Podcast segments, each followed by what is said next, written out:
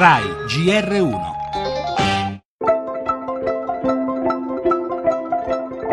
Donald Trump annuncia con un tweet che comunicherà la sua decisione sull'accordo sul clima e ripete il suo slogan Make America Great Again io la ritengo una decisione ideologica che non risponde a interessi reali perché grandi società come la Exxon, General Electric sono molto attente alla, alla questione climatica e dicono non sarebbe utile uscire dall'accordo di Parigi.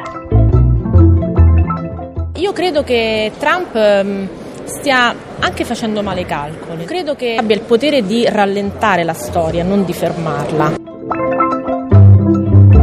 l'America farà le proprie scelte, l'Italia e l'Europa rimarranno ancorati agli accordi del protocollo di Parigi 2015. Io credo che Trump i problemi li avrà all'interno dell'economia americana. Qualunque decisione prenderà Donald Trump questa sera quando annuncerà le sue intenzioni a proposito dell'accordo di Parigi sul clima, il nostro Paese e l'Unione Europea, ha spiegato il ministro dell'Ambiente Galletti, non devieranno dall'impegno preso, lottare per evitare che la temperatura del pianeta continui a salire, con conseguenze catastrofiche per i nostri figli e nipoti. C'è l'incognita della Russia, ma già la Cina ed altri paesi industrializzati dicono che non abbandoneranno il percorso iniziato.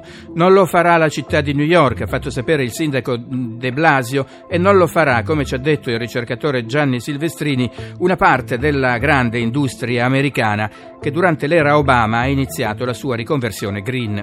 Tra l'esigenza di rispettare le promesse elettorali e quella di non mettere in difficoltà importanti settori economici, come ci ha suggerito Rossella Muroni di Lega Ambiente, il capo della Casa Bianca potrebbe essere costretto a compromessi che rallenteranno ma non fermeranno la lotta ai cambiamenti climatici.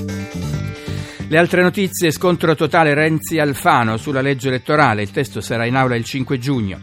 Banca Italia, richiamo del governatore Visco a istituzioni e mondo politico, servono sforzi eccezionali, debito e banche ci rendono vulnerabili. La crisi dell'Ilva, al via alle 11 lo sciopero dei lavoratori contro i 6.000 esuberi annunciati. Torneremo sulla strage di ieri a Kabul, l'attacco, uno dei più violenti mai avvenuti in Afghanistan, è stato rivendicato dall'ISIS. Ancora un rapporto di Save the Children sull'infanzia sono 700 milioni i bambini che vivono in condizioni di degrado. La musica, presentata la nuova stagione della Scala, e lo sport, la nazionale dei giovani che ha travolto San Marino.